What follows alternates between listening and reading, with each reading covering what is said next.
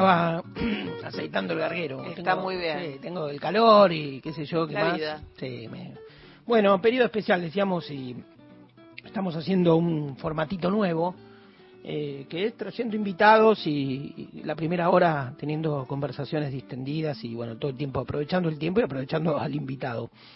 Eh, y me- en, este, en esta etapa me doy algún lujito personal, eh, que tiene que ver con invitar gente querida, gente amiga y gente que uno admira, ¿no? Que es a- la, la- la vida profesional y bueno, a cada cual le pasará en su propia vida, le- tiene eso, ¿no? Tiene ese pequeño lujo que es eh, convivir o tener amistades, un círculo de gente con la que uno también este, admira, valora, ¿no? Así que vino un consultor, un analista político, se llama Pablo Cano, para quienes no lo conocen, suele escribir para mí muy buenas columnas, sobre todo en esta última etapa, en los últimos años en la política online, que es un sitio, digamos, para los que les gusta la política, es un kiosco 24 horas, ¿no? Son esos sitios que lo dirige además el amigo Ignacio Fidanza y que son esos sitios hard, ¿no? De, de- de consumo fuerte de política. Eh, a ver, la invitación tiene que ver también porque Pablo, voy a, voy a decir dos, tres cositas de él para, para, que, para el oyente que tal vez no lo conoce. ¿Para quién carajo lo trajiste? Claro, no, Pablo es eh, un, eh, un conocedor de la política de los dos lados del mostrador en el sentido más lícito, ¿no? Es decir, este, hizo política, formó parte de, de gestiones de gobierno, conoce el Estado, conoce la política partidaria, es un hombre del peronismo porteño. De peronismo. Es del peronismo, pero bueno, Porteño por... con, sí, con sede. Por documento, nada más, Claro, pero bueno. no, no. No, porque además es como el no lugar, es un peronismo de aeropuerto, ¿no? El peronismo porteño, es decir, un lugar tan raro, pero bueno, ya puso un presidente, el que se acaba de ir, ¿no? Bueno, ya, ya de eso hablaremos un ¿No poquito. puso Cristina? Bueno, y el pueblo lo consagró Ah, votándolo. Eh, ahí arrancó, arrancó picante. Bueno, pero conoce, quiero decir, además conoce la ciudad. En eso yo te diría, no te consideras un periodista porteño, pero sí te consideras un porteño. No, totalmente. Eh, bueno, eso ya, viste, ya son dos cosas.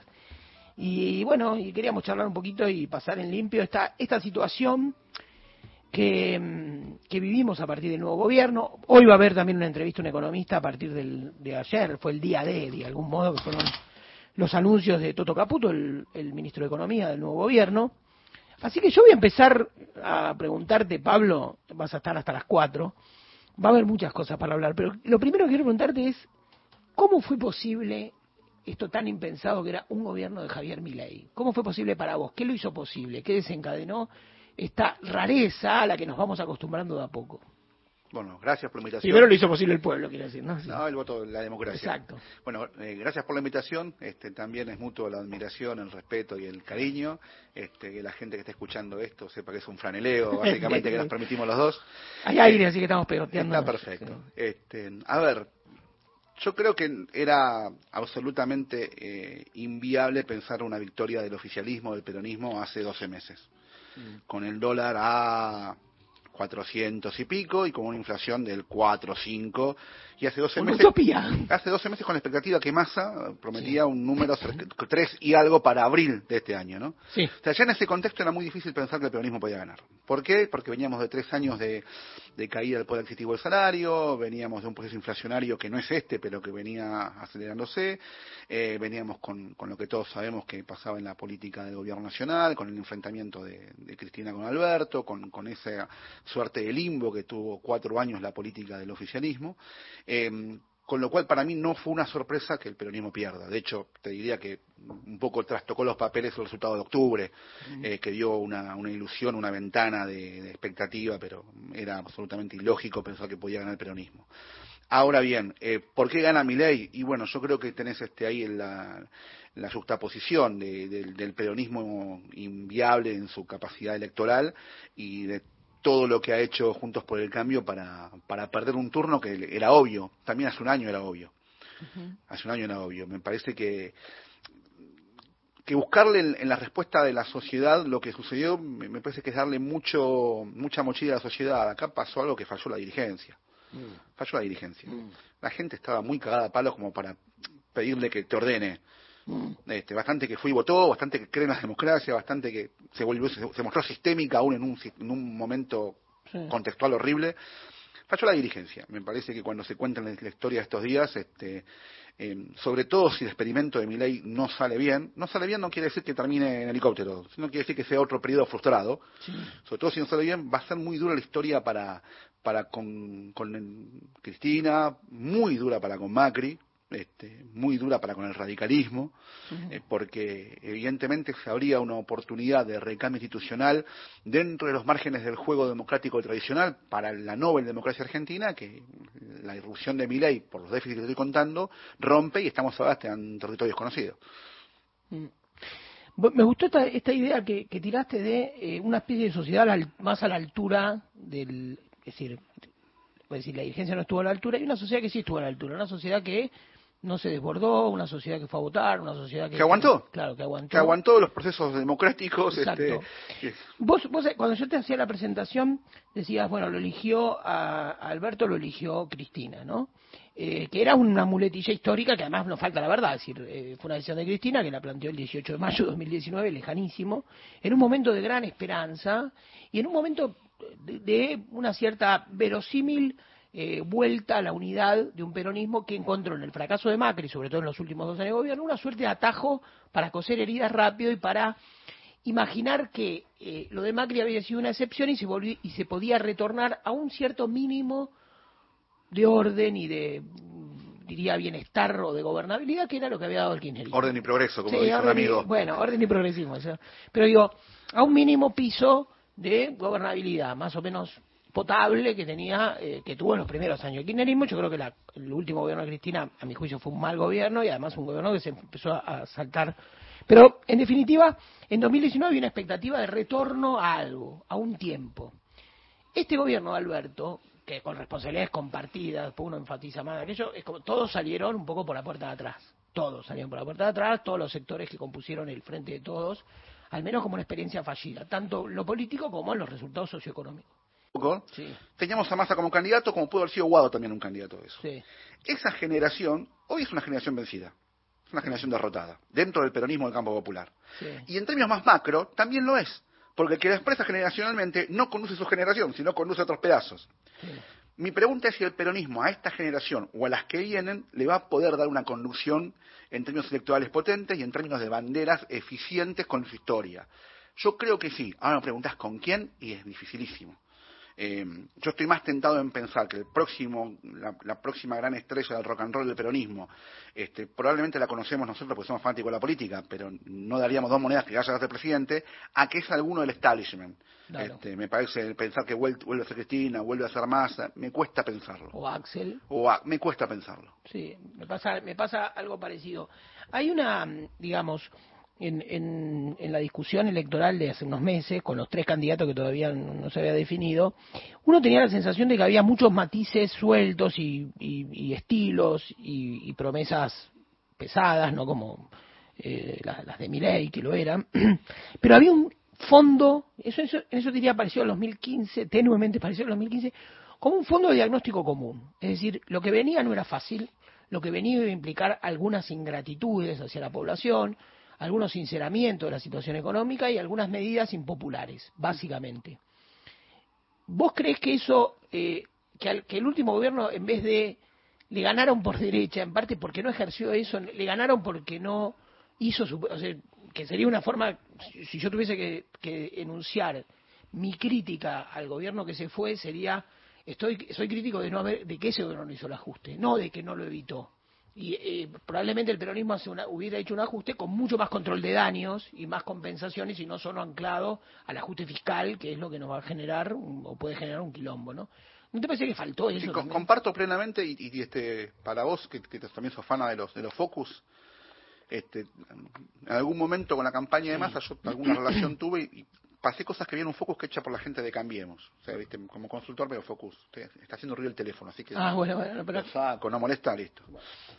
Eh, y en un focus de gente de Cambiemos que era gente del conurbano que votó el peronismo y votó, votó Macri, o sea que el swinger del voto, el swinging vote, este, veías que había reclamo de mm, que todo bien con el peronismo, el peronismo ayuda, pero no puede ser que yo, que soy argentino, voy a un hospital público y tengo que esperar porque hay 3 millones de bolivianos.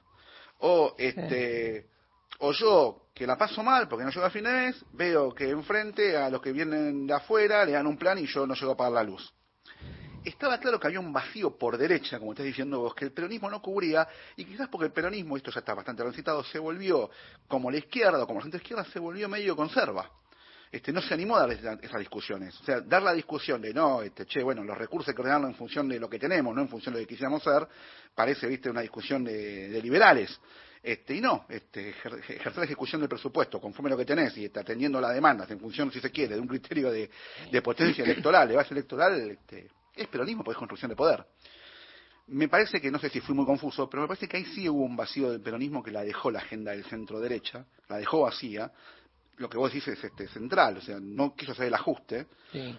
Y la verdad, no quiso hacer el ajuste para un eventual gobierno de masa, tener que hacer el ajuste, con más cuidado, con más contención. A ver, a mí una cosa me pasa que, que me hace mucho ruido y me, y me molesta mucho como oportunidad perdida. Digo, ley te está diciendo que va a potenciar este, la asistencia social de alguna forma, ¿no? Sí, sí. Bueno, ponele que ponga X guita, vamos a poner un número, 100 mil millones de pesos, ¿m? o mil millones de pesos, que es poca plata.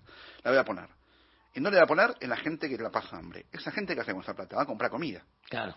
Entonces, El peronismo se hace esa oportunidad, se sienta con los cinco o seis grandes formadores de precio de la comida y le dice, muchachos, viene esta torta para ustedes, ¿cómo acomodamos? Milei no va a hacer eso. No. Entonces, vos tenés hoy que pone mil millones de mangos, por decir un número caprichoso, que va a llevar el precio del paquete de fideo a una luca y media, que es lo que es casi más caro de lo que vale en Europa un paquete de fideo. Metete en la página del, del supermercado francés en España y te das cuenta que estaba más caro el fideo allá, acá que allá. Sí. Haciendo, entre comillas, política peronista, que es contención de guita para, para la gente que más la pasa, mal- la pasa mal. Fíjate vos, ese vacío que deja el peronismo en el trayecto que va desde la última parte del gobierno anterior a hoy semánticamente, porque inclusive no hay nadie discutiendo esto, porque pareciera que este, hay que dejarle el escenario abierto a Milei hasta aún para que se equivoque y, y yo creo que está mal eso, me parece que los espacios en- vacíos en política siempre los ocupa alguien, Sí. no sea cosa de como la- que la oposición a Milei la, la termina ocupando alguien más a la derecha todavía, Sí. este, pero volviendo al eje, sí, creo que el peronismo le tuvo miedo a hacer, a hacer este al, ser ambicioso, al ser este revolucionario y tomar agendas que por ahí no formaban parte de su imaginario histórico, pero que sí eran, eh, necesarias para el momento. Ahora, ahí va- vamos a entrar en esa vamos a entrar en tu respuesta un poco más. Después nos salimos. Eh, uno dice el peronismo. Sí, Y uno entiende que el peronismo es, eh, digamos, hoy es un, y era, viene siendo en los años, básicamente dos sectores. Puede haber más. Un sector kirchnerista, con una profundidad eh, electoral en el, en el conurbano bonaerense, ¿no? A veces quienes lo chicanean dicen, alguna gente, un partido vecinal de la tercera sección electoral, digamos, es, es más que eso, pero también tiene una base sólida ahí y sobre todo una representación imaginaria ahí, ¿no? Es decir, el peronismo en la versión kirchnerista podría ser una alianza entre pobres del conurbano y progresistas de la capital, porque tiene los dos componentes. Si uno mira a Axel Kicillof, dice... no, la elección Kicillof- de masa, Claro, 47 puntos de Ciudad de Buenos Aires. bueno, exacto. Pero además, digo, por ejemplo, Kisilov, que sería la, digamos, la figura del que hoy por hoy, es muy prematuro, pero el kirchnerismo apunta, reúne eso. Es un egresado de la Universidad de Buenos Aires, un egresado del Colegio Nacional de Buenos Aires, un muchacho de la izquierda, y gobierna la provincia con los votos, sobre todo los pobres del conurbano. Entonces ahí uno diría, ahí está hecho el combo de qué tipo de alianza social es el kirchnerismo. Ahora, no... Y del otro lado, ya es diverso, es complejo, no hay. Alberto Fernández no quiso ser un, no quiso ejercer un liderazgo distinto. Lo de Massa no sabemos si puede, si, si él imaginará un retorno. Es decir, hay algunos políticos, Scioli, Massa, Randazzo, que están por ahí. El interior es una incógnita, ahora aparece Yarlor, algunos, yo me, me- me- lo miro, expectante a ver si alguien del, de la región pampeana, del peronismo puede ser algo interesante, pero estamos, digamos, no hay nada todavía del todo parada ahí. Ese giro entonces también no puede ser el ancla del kirchnerismo, es decir, el kirchnerismo que tiene su versión, su repertorio centro-izquierda. No digo de izquierda, de centro-izquierda, ¿no? Con derechos humanos, no punitivista. eh, No, yo te cambio la bocha. Sí. No hubo coraje en el peronismo para enfrentar a Cristina. No. No enfrentar, a- no enfrentar las banderas de Cristina, ni la agenda de Cristina, enfrentar a Cristina. Sí. Porque cuando vos ver, cuando vos escuchás por Yayora, por ejemplo, vos escuchás algún discurso de Yayora en un ámbito donde el chabón se le suelta la lengua con ganas, Sí. y es un peronista clásico. Sí. ¿Cuánta diferencia puede tener él con Cristina? en agenda, muy poca. Sí. Muy poca. Este, si escuchás, no sé, una, una, para mí una figura sobre, sobrevalorada que la historia la puso en su lugar, como Uñac, lo mismo. Sí. Este, Gilles Frank. ¿Lo escuchás más o menos? A ver, no hay, no hay una gran diferencia, no hay, no, no hay dos agendas. De, a ver, el que plantea una agenda distinta del peronismo se fue con Macri, que fue Pichetto. Sí. Este, o sea, no hay dos agendas distintas del peronismo. Para mí lo que hay es no hubo, y esto no, no lo digo como, como un llamamiento a una rebelión, sino lo digo como una descripción histórica. O sea, la conducción de Cristina eh, o la referencia de Cristina nunca fue discutida dentro del peronismo por, por falta de coraje, básicamente, eh, en términos políticos, ¿no? Es decir, che, lo propio de cualquier proceso político de construcción de poder, este, como, como Néstor este, discutió Dualde. Claro. Este, no hubo eso y entonces por eso parece que dice dos peronismos. No, no hay dos, dos peronismos. Hay un peronismo que reconoce a Cristina y otro que no la reconoce, pero que está siempre mirando a ver si se puede colarle a través de sus votos de ella o No, acomodarse. pero sobre todo pensando también, di- digo esto y ya vamos cerrando este bloque, sobre todo pensando también en, en lo que representan. Es decir, yo creo que hay un peronismo del conurbano fuerte, como, como vos hoy fuera de aire hablábamos un poco de, de ese de- del libro, citábamos el libro de Carlos Pagni, El Nudo, ¿no? Sí. Un peronismo, digamos, que expresa una, un imaginario del conurbano, industrialista en algún punto, pobrista dirían otros, eh, progresista, como decíamos, del AMBA, Ujú. peronismo del AMBA, y uno esperaría que emergiera un peronismo de tierra adentro, un peronismo más productivista, con un perfil más exportador, con un peronismo distinto. Por, por supuesto, lo que vos decís, al final, junto por el cambio y por derecha se lo, lo absorbieron a un dirigente como... No, que era un dirigente sin votos, ¿no, Pichetto? Pero esa discusión, y te lo hago corto, Sí. esa discusión la tuvo el peronismo, la tuvo con Dualde y Menem. Claro. La tuvo con Dualde y Menem. O sea, fue la- y, y en realidad hubo una síntesis ahí después. Pero esa discusión la hubo. Porque, porque ¿cómo agarra Dualde la, la provincia de Buenos Aires? Porque acuerda el fondo del conurbano. Entonces, por eso, esa discusión ya se saldó en el peronismo. Lo que pasa es que hoy no hay actores con capacidad de reproducirla, básicamente por falta de coraje. Bueno, estamos con Pablo Cano y te dejo Carla, pero vamos a seguir en, el- en la segunda media hora del programa. Sí, claro que sí. En la segunda media hora ahora vamos a ir a las noticias y después volvemos con una hora y media más de gente de a pie, el programa de Mario Weinfeld. Radio Nacional en todo el país. Ombú, inversión tecnológica en calzados de seguridad. Ombú, caminamos el futuro. Calzados Ombú, nuestro liderazgo a tus pies. Nacional Noticias. El país en una sola radio.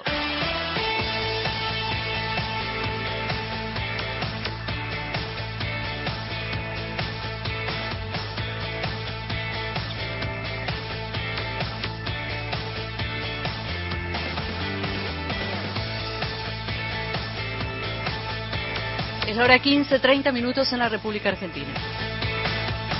Comienza la sesión que elegirá a las autoridades del Senado.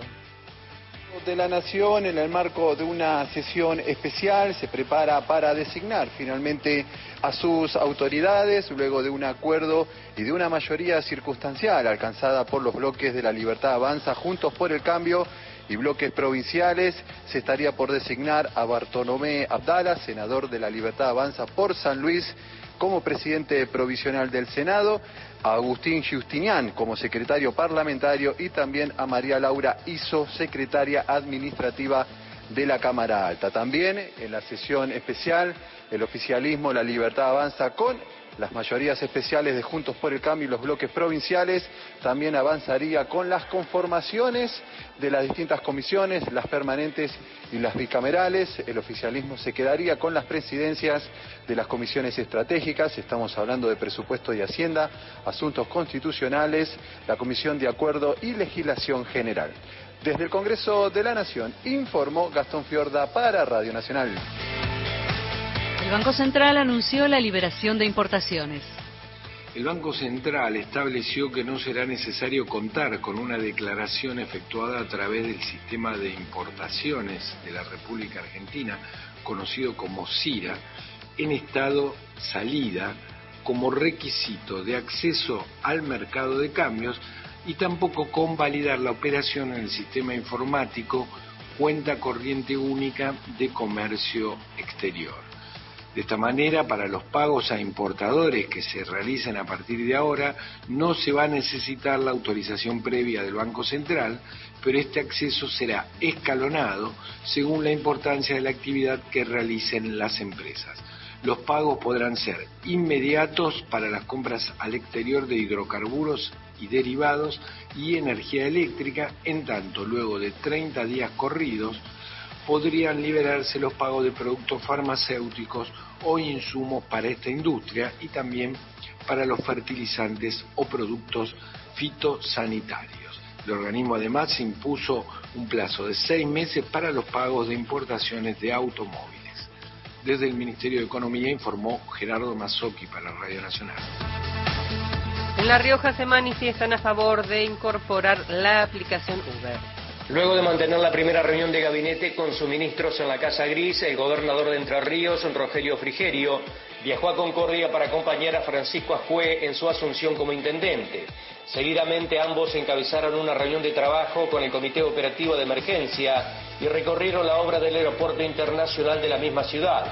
Se evaluó la oportunidad de la situación actual de la emergencia y se articularon acciones entre la provincia y el municipio para tener un abordaje integral y coordinado. En ese marco, Frigerio indicó que las evacuaciones se nos tienen que encontrar siempre preparados hasta que no se resuelva el problema de fondo, puede volver a ocurrir en cualquier momento. Rubén Lovera, LT14 Nacional Paraná.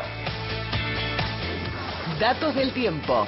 San Miguel de Tucumán, temperatura 37 grados, humedad 47%, el cielo está mayormente nublado. Y en la ciudad de Buenos Aires, temperatura 32 grados, una décima, sensación térmica 33 grados, cuatro décimas, humedad 45%, cielo parcialmente nublado. Informó Radio Nacional en todo el país. Más información de nuestras 49 emisoras en toda la Argentina, radionacional.com.ar. Hasta las 17. Gente de a pie, el programa de Mario Weinfeld por Nacional, la radio pública. Caminando, caminándote, mi calle que quizás yo pueda cambiar.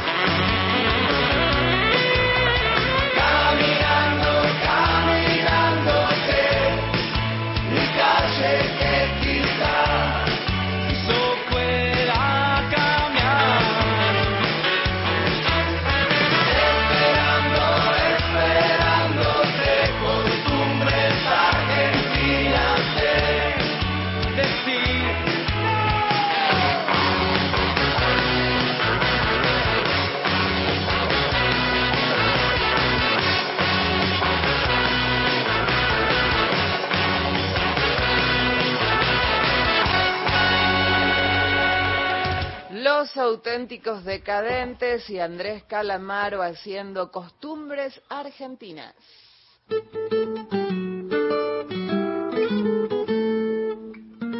Bueno, seguimos acá con, el querido Pablo Cano. Eh, ¿Sabes qué? Sorpresita que te da la radio. Me Mandó un saludo. Yo no sé si lo conoces, pero eh, conocerlo o desconocer, no sé si sos amigo o qué, pero que la está disfrutando la charla. Me dice, estoy en Panamericana, espero que no choque Tartu.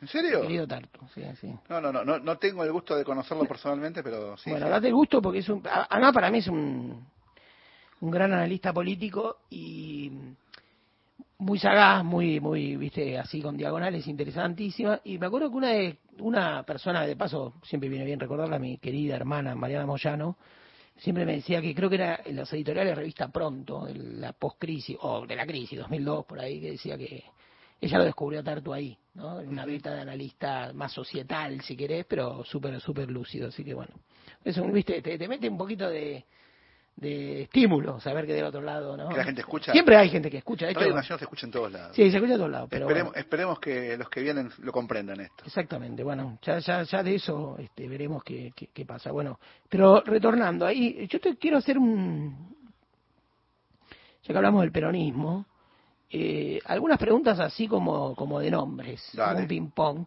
de tipos que vos decís eh, para dónde van. Hagamos un poco intratables. un poquito, claro, pero un poquito de la incógnita, ¿no? Uno es Sergio Massa, ¿no? Que eh, efectivamente se movió como, como un, digamos, eh, un tiburón de la política en, en los últimos años, o sea, fue quien hizo de la foto con Cristina, yo, yo diría la, la versión más verosímil de que había una unidad en el peronismo, porque había sido quien la había enfrentado en 2013 y le había ganado una elección nada más y nada menos con la provincia de Buenos Aires.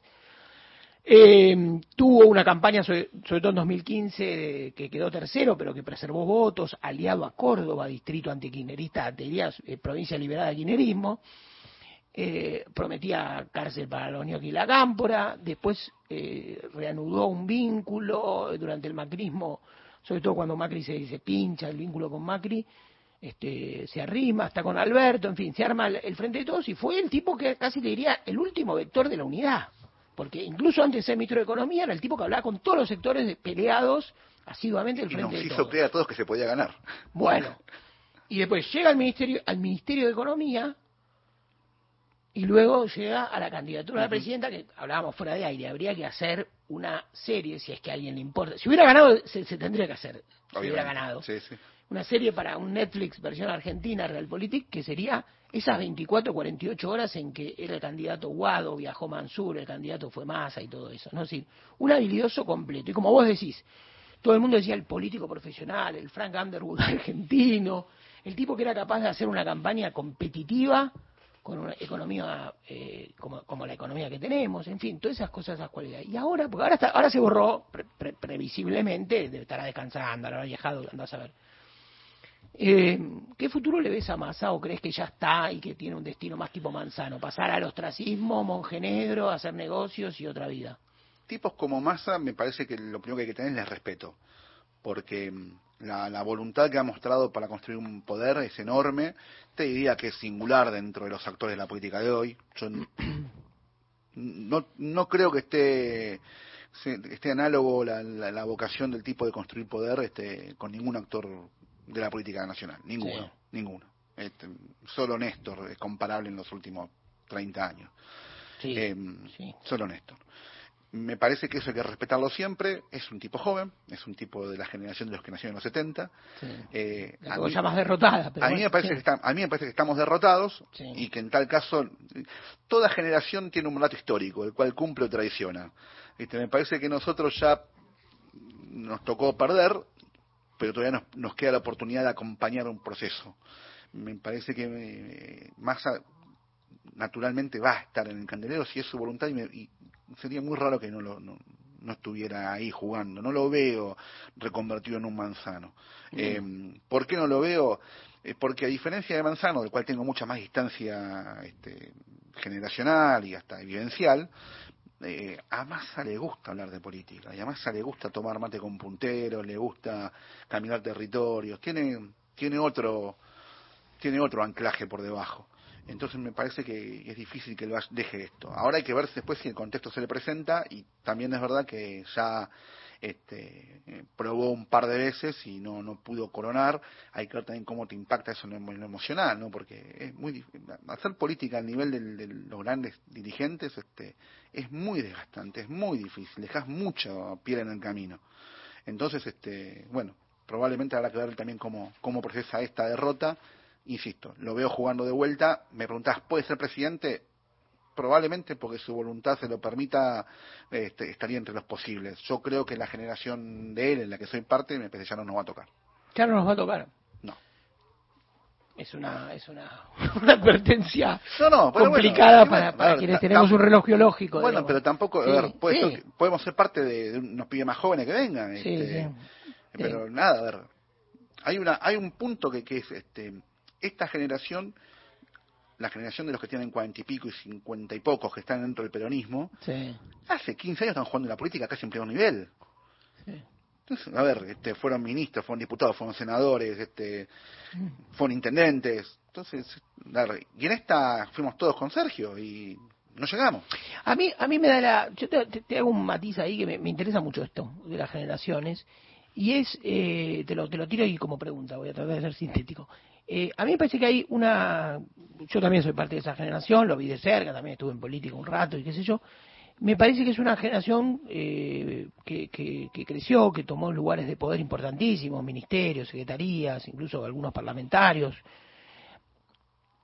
pero que no construyó su propio poder No. en muchos casos parecen más consumidores de poder ajeno, ¿no? Porque dicen, todos Bueno, los años recorren la trayectoria Salvo Cristina. Massa. Sí, sal- o Axel. Salvo Massa. No, Axel no. Axel, a ver, yo ¿Vos creo no lo ves como un constructor de poder? No, no, no, no. Salvo, salvo Massa. Sí. este, Massa sí, Massa comparto sí. con vos, Salvo Massa, con- el resto, a ver, si la generación de nuestros viejos, Sí, o sea, tipos que tienen setenta y pico, sí, cuando construyeron masa crítica de poder, fueron por su proyecto sí. y mataron a sus padres, Néstor con Dualde, por- Sí. por, por el ejemplo. Eh, nosotros cuando nos tocó poder nos quedamos viendo en la casa de nuestros viejos. Claro. Nos quedamos viendo ahí con la comodidad, viste, de, Sí. del- de, la- de los muebles que ya papá había armado, este, en el living de casa. Y bueno, este, después habrá un juicio histórico sobre nosotros, pero pasó así. Este.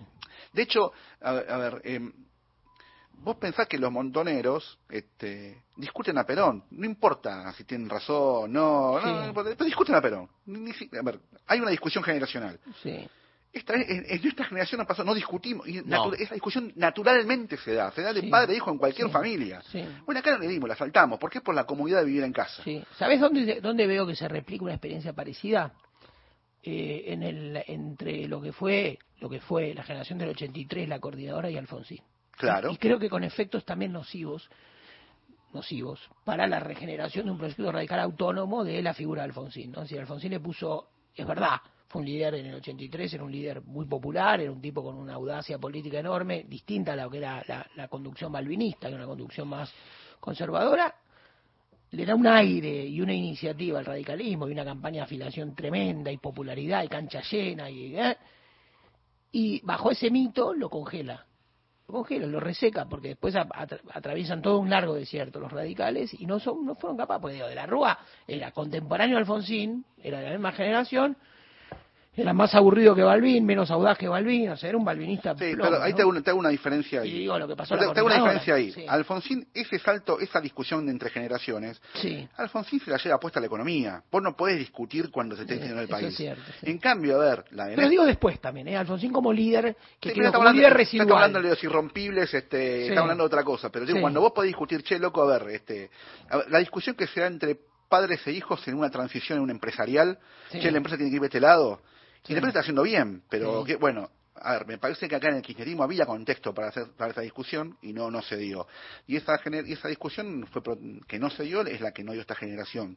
Eh, lo mismo en cierto sentido pasa con, con los análogos en nuestra en nuestro rango etario que están en el macrismo. Sí, Lo sí. mismo pasa. Sí. Este, de hecho, fíjate que de alguna forma Larreta, que es un tipo más grande, cuando quiere esa generación, esa discusión queda solo, sí sostenido solo por sí por los recursos hacia Buenos Aires, pero quedó solo. sí Eh, ¿Por qué? Bueno, porque en definitiva, evidentemente, la, la generación nuestra, en términos transversales, tiene menos, menos este, audacia que, que la que tuvo nuestros padres. Y eso Sí, es un y costo. en algún sentido simbólico, eh, para un sector de esa generación, pero que ocupa un lugar central simbólico, venían con los padres muertos. Sí. Entonces yo creo que también había una cosa de una sacralidad de la generación del 70, la idea de que era la generación mítica, que había dado la guerra, le había hecho la guerra la- por el socialismo, por la patria, no sé qué. a- a- ¿Vamos un poco más al barro con esto? Sí. Bueno, vos recién hablabas del kirchnerismo como fenómeno de Lamba. Sí. Yo te puedo decir que tiene un fenómeno de Lamba justamente por este problema de la generación que no discute. Sí. Porque la franquicia del kirchnerismo dentro del país, cuando hay elección nacional, sacaba cuarenta y pico de puntos. Sí, ¿Por qué no la capitalizaban adentro? Sí, Porque no podías dar, no querías dar la discusión. claro. No querías, a ver, no querías romper Sí.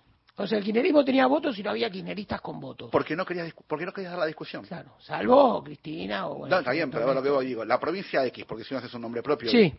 es una autopsia. La provincia X, este, el kirchnerismo sacaba regularmente 40 puntos. ¿Por qué para gobernar saca 5 o 6? Y porque en definitiva la discusión, che, estos somos nosotros, la discusión identitaria de quiénes sos y quién no sos, aún dentro de esa discusión del peronismo local, no la das porque implica pelearte allá y pelearte acá. Mm. Con, viste, con el orfanato, eso te deja en cierto Dame un ejemplo de una provincia, o que se te ocurra de esto, si querés sin nombres. Tucumán. Claro. Tucumán. Si vos vas a mirar los números del kirchnerismo en la selección nacional en Tucumán, son todos altos. ¿Por qué no hubo un gobernador kirchnerista? ¿Por qué no, hubo una, no disputó una interna kirchnerista? O a un lugar más para acá, este, un- una anécdota de la cámpora que se puede contar. Este, hay un compañero que decía, había cámpora en todos lados, en el momento tope de gama de la cámpora, 2011, en todos lados menos en un solo lugar, que era en, en Merlo, donde la votación no se le, no se le armaba. Y, por- y había pibes que le querían armar. ¿Y por qué no le armaban? Bueno, porque no le dejaban armar de acá. ¿Y por qué no diste la discusión? Porque esta generación no dio la discusión. No dio ninguna. Yo creo que sí. Yo creo que dieron, dimos como generación, dimos en un sentido general, ¿no? Cada, después cada cual sabe lo que hizo, qué discusiones dio, etcétera. Pero sí, creo que hubo, hubo una inhibición. Creo que el liderazgo de Cristina y de Kirchner tuvieron eh, algo así como la reposición del padre perdido, ¿no? Es decir, eh, para, eh, insisto con lo de la generación so- digamos, insisto con el centro simbólico que significaba que gran parte de esa generación sean hijos desaparecidos, que eso ocupara un lugar central, como la ESMA ocupaba un lugar central, como el acto de Kirchner en, en la ESMA y la bajada del cuadro ocupó La, un lugar la central. sacralización ¿no? de los padres. Bueno, en- exacto. Entonces era como, bueno, matar al padre. ¿Cómo hago para matarlo si no sé ni dónde está el cuerpo? Dirían, no es que es una, eso sería una contestación literal, pero que hace al asunto, que hace al, a la complejidad simbólica del asunto. Entonces, también hay una parte de esa generación. Y sí puedo decir- decíamos recién, Massa es contemporáneo a nuestra generación, pero Massa pudo construir poder, porque Massa no tiene nada de progresismo, o sea, no está bajo ningún aspecto, no, no, o sea, no está vinculado en su trayectoria política, es hijo de una familia, vamos a decirla, común y corriente, vinculado a la UPAU, que era una parte de la, del, digamos, de la experiencia política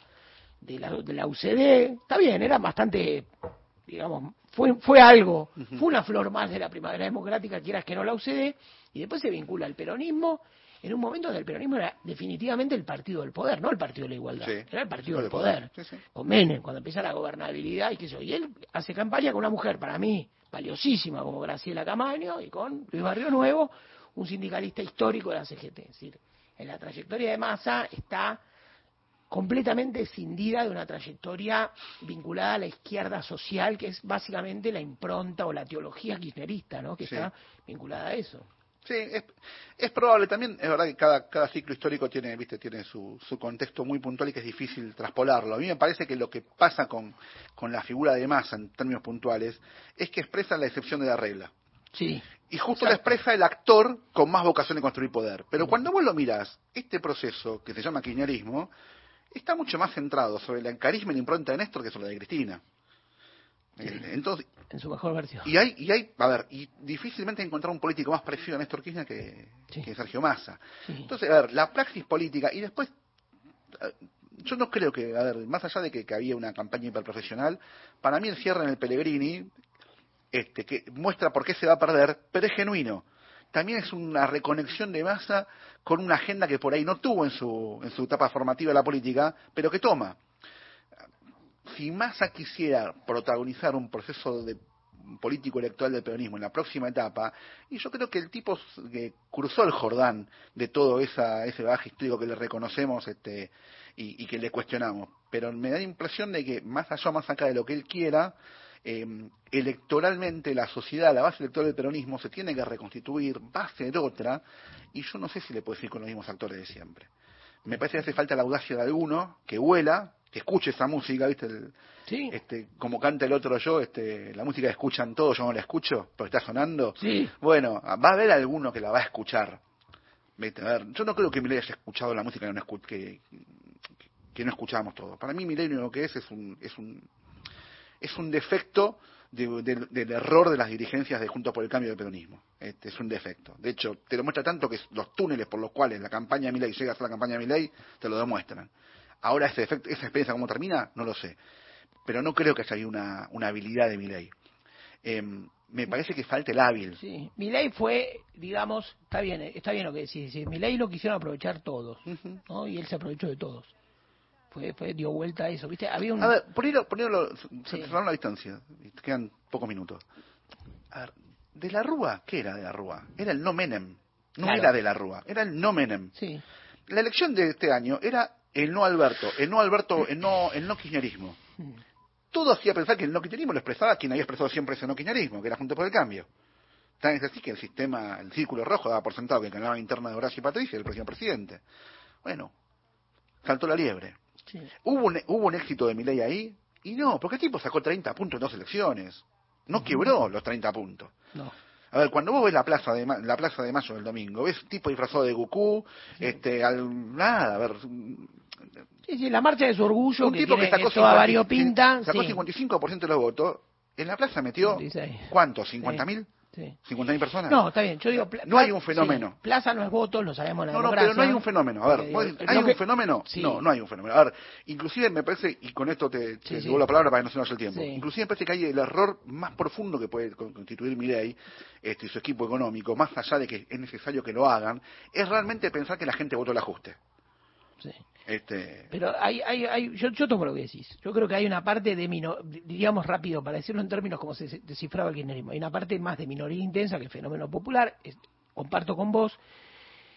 Creo que hizo una campaña tan explícita que es verdad, pero no es solo esa verdad decir que la gente no votó el ajuste. Yo creo que había, una, había un clima de ideas, había un viento, y yo creo que lo que lo que no se interpretó y tal vez más a- ahí por eso digo la foto de Pellegrini varios la remarcamos tiene que ver con qué es lo que la sociedad en esta época estaba viendo como privilegio porque decir que los ricos son los privilegiados que los tipos que fugan que los que tienen autos de alta gama que los que viven en Nordeltas son los privilegiados es una verdad es una verdad histórica Distante. nunca terminó eso ni con el kirchnerismo ni sin el kirchnerismo dejó de haber ricos dejó de haber Nordeltas dejó de haber eh, corruptos, tampoco. no, por eso, incluso los propios.